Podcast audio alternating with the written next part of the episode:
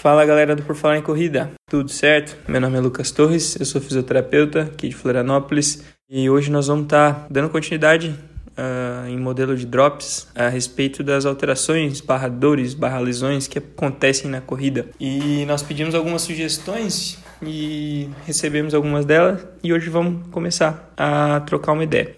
Foi pedido para falar a respeito de dores no joelho. As dores no joelho elas abrangem várias situações. E a Lu Valvassori pediu e sugeriu para que a gente falasse sobre a condromalácia patelar. Então eu peguei essa, esse tema para a gente trocar uma ideia hoje e falar a respeito disso, porque é algo que pega muito para o corredor, né? E que todo mundo acha que quem tem uma condromalácia tem uma lesão ou que isso é indicativo de dor ou por aí vai. Então o que é a condromalácia patelar?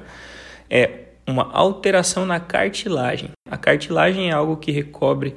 Onde tem articulação, tem cartilagem. O que recobre a parte superior do osso, o que vai proteger o osso, é a cartilagem. No decorrer do, de uma sobrecarga, o primeiro segmento que vai embora, no caso, é a cartilagem. E a condromalácia nada mais é do que isso, um desgastezinho dessa cartilagem. Então ela tem quatro níveis. Como que funciona isso? Grau 1, um desgaste leve. Grau 2, leve para moderado. 3, moderado. E o quarto, um alto desgaste condral, que é da cartilagem.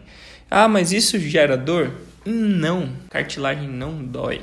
O que dói é a falta de função e a sobrecarga em um segmento. Cartilagem não tem inervação. Então, o que, que acontece? O problema é que quando a gente detecta um desses níveis de condromalácia, condropatia, a gente tem que ter algum tipo de intervenção, porque normalmente a gente vai buscar se a gente tem dor. Se existe dor, tem algum problema. E a dor não vai estar relacionada à condromalácia, porque nós podemos tratar. A grande maioria dos tratamentos são conservadores, a não ser que já tenha tido um alto desgaste da cartilagem, já está batendo osso com osso, que a gente chama de erosão óssea, no caso, quando começa a ter uma profundidade ali no osso e começa a machucar. E isso depois começa a ter dor e é, de uma certa forma, um pouco mais perigoso. Mas quando só se tem o desgaste condral, consegue-se fazer um bom tratamento conservador, tendo um bom reequilíbrio biomecânico, que é tudo que a gente sempre comenta quando faz as lives, quando no primeiro drops aqui que a gente falou a respeito de canelite. Então, a grande maioria dos tratamentos está relacionado a isso, mas o grande X da questão, eu volto a dizer, é ter uma boa avaliação de um bom profissional ter um bom acompanhamento de um coach para que você possa sempre estar tá bem orientado sobre gesto, com um bom fisioterapeuta sobre mecânica e por aí vai. Tá sempre mantendo um fortalecimento, assim podendo ter uma boa qualidade na corrida.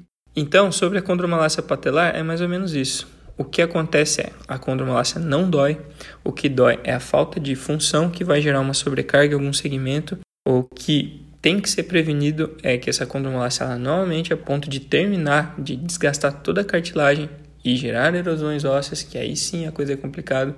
E um bom tratamento é sempre manter uma boa atividade de força junto, um bom pilates, uma boa musculação, que englobe boa função, que englobe a avaliação de fisioterapeuta que entenda como o teu corpo está se comportando estática e dinamicamente, orientações básicas às vezes sobre subir e descer escadas, sobre como realizar atividade, como fazer com que o membro inferior se comporte durante o fortalecimento, durante a atividade, a mecânica do desequilíbrio quando ele é ascendente, se o controle, a falta de controle no pé, se é no quadril, se é nos dois, se o tronco não está funcionando legal também, por aí vai. É isso aí então, galera. Dúvida, crítica, qualquer coisa, estamos aí. Aguardo mais sugestões para que a gente possa tentar abrir para bastante tempo e tentar falar semanalmente aí. Um grande abraço, valeu!